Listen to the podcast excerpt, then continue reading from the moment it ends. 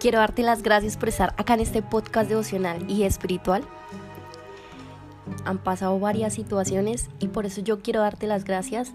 Así que voy a iniciar con una corta oración y yo llamo a la presencia del Espíritu Santo para que sea Él guiando esta información. Espíritu Santo, yo sé que tú existes y en lo más profundo de nuestros corazones hoy te recibimos.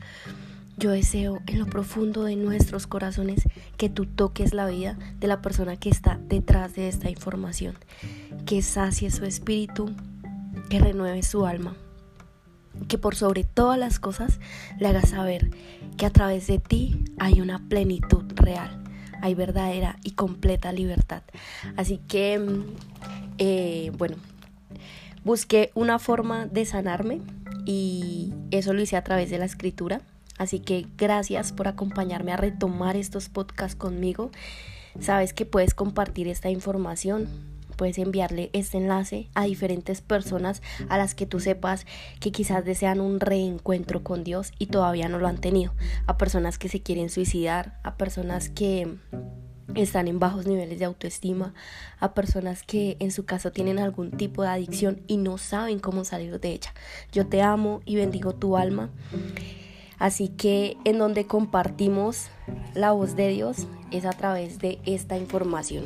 Y puedes sentirte en un lugar cómodo. Quiero que por un momento y por unos minutos vayas y busques un lugar cómodo en donde te puedas sentir a gusto. Hoy vas a tener un reencuentro especial con Dios y yo sé lo que Dios hace en la vida de las personas cuando tú solo con el pensamiento dices, lo creo.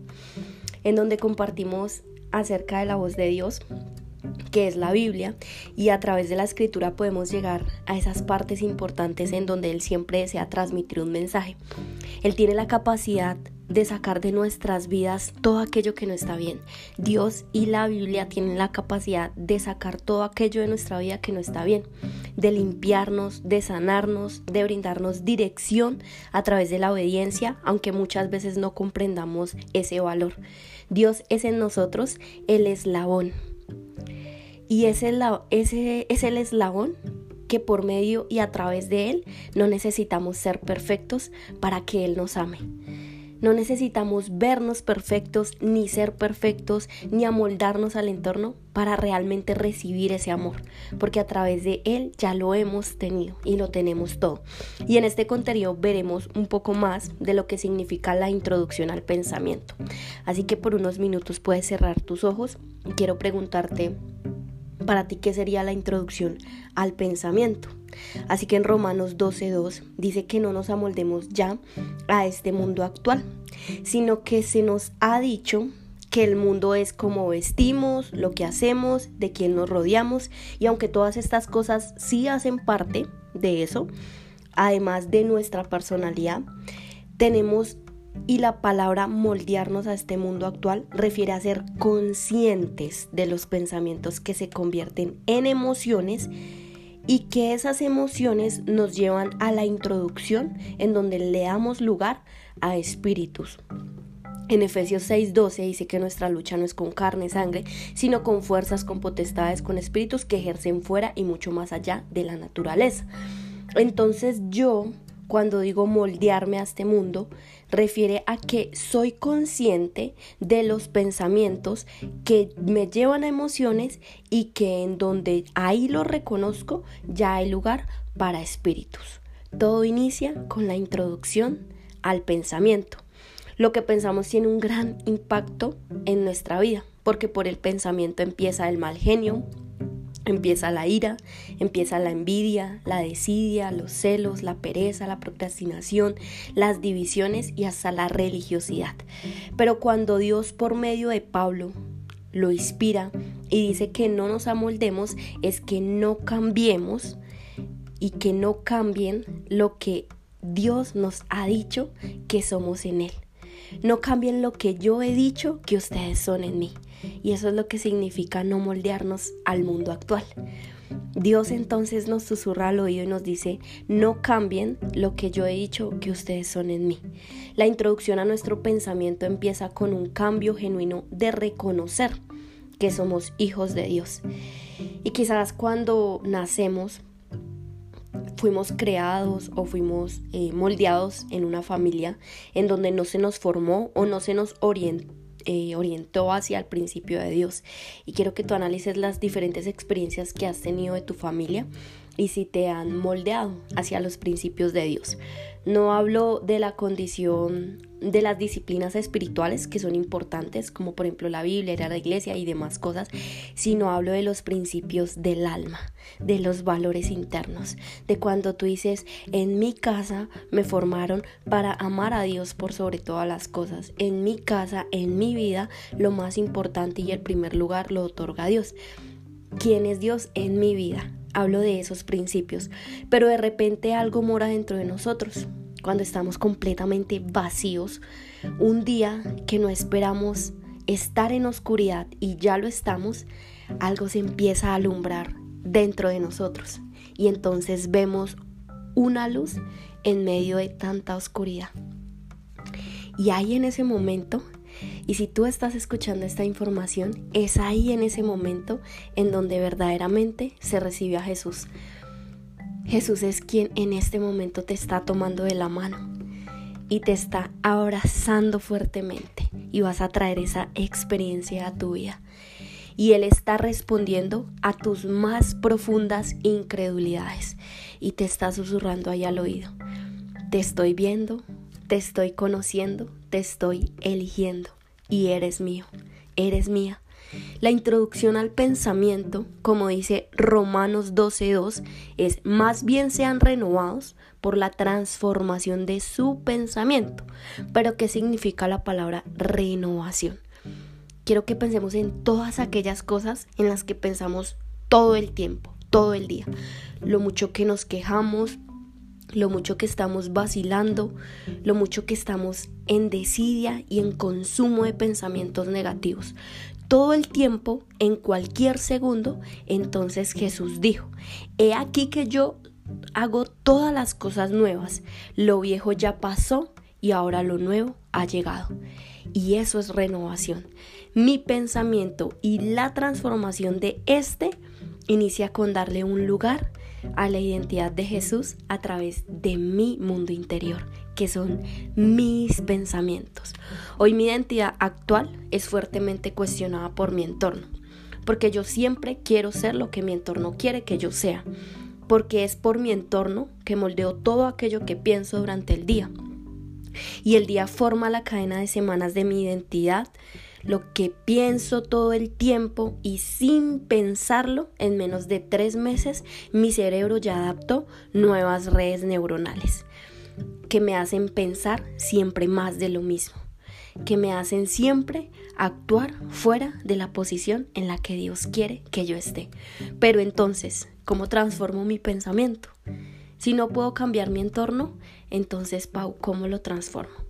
Así que para finalizar este podcast devocional y espiritual, la primera pregunta que tengo que hacerme es, ¿qué hay en mi entorno? Yo sé que nos han enseñado que nuestro entorno son nuestras familias, que tienen un gran impacto en nosotros, que son las personas con las que nos rodeamos, nuestros amigos, que son las cosas que hacemos todo el tiempo, donde trabajamos y X o Y. Y eso es importante. Pero hay un entorno interno, la información que consumo todo el tiempo. Lo que estoy viendo todo el tiempo tiene un gran impacto en mi pensamiento. Lo que veo todo el tiempo, lo que escucho todo el tiempo y no sé si en algún momento yo te lo compartí. Y para las personas que no lo saben. Hay cosas que a veces Dios permite que nosotros soltemos por amor a Él. Y hoy Dios nos pregunta, ¿a qué estamos dispuestos a morir para seguirlo a Él? Y yo reconozco que Dios me dice, yo no te voy a dejar de amar si tú escuchas esa música. Yo no te voy a dejar de amar si tú dices esas palabras. Pero si tú quisieras que yo te llevara a un lugar diferente, ¿qué estarías dispuesta a morir o a renunciar? Y es lo mismo que Dios hoy quiere contigo. Así que en esos lugares, lo que escucho todo el tiempo y donde centro mi atención es en donde está la mayor parte de mi influencia. Y esa influencia es solo cuando tú dices, Dios, yo decido renunciar. Y ahí viene la introducción del pensamiento. Así que para este podcast y la finalización de estas próximas eh, dos sesiones más, vamos a aprender principios bíblicos que transforman nuestro pensamiento. Entonces dijo Dios a Pablo, inspirándolo. Renovados por el pensamiento, conocerán mi voluntad, la cual es buena, agradable y perfecta. Pero no solo somos moldeados por el mundo, es decir, el entorno. Además de todo esto, somos fuertemente quebrantados y moldeados por nuestras experiencias las cuales tienen en nosotros un gran impacto emocional. Y de esto te voy a compartir el día de mañana. Por unos minutos puedes cerrar tus ojos y vamos a finalizar con esta corta oración. Y si quizás nunca has orado, no esperes a que sea el momento correcto o aprender palabrerías. Simplemente entrega tu corazón hoy a Dios. Dios, la persona que está ahí detrás de este audio, te necesita. Tanto de lo que yo te necesito a ti. Porque solo a través de ti podemos conocer lo que significa estar completamente renovados en nuestro espíritu. La renovación de nuestra mente tiene la capacidad, Dios, de hacer que te conozcamos realmente.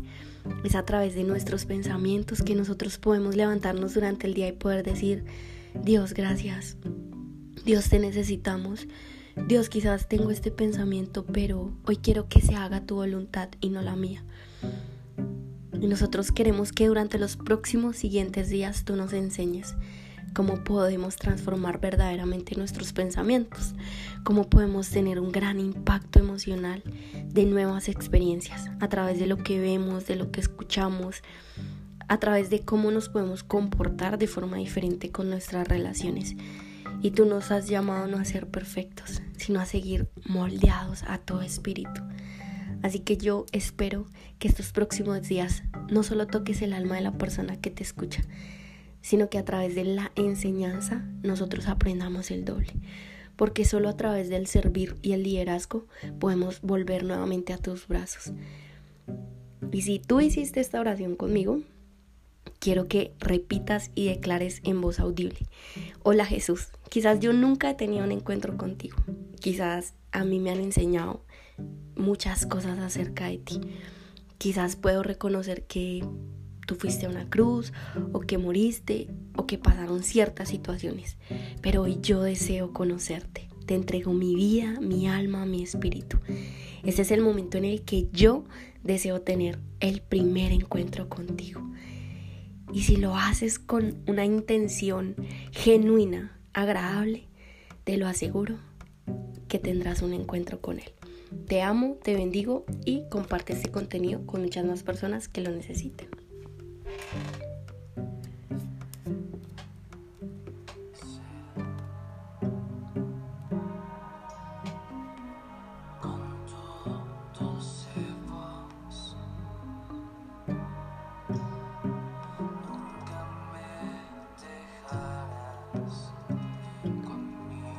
la eternidad.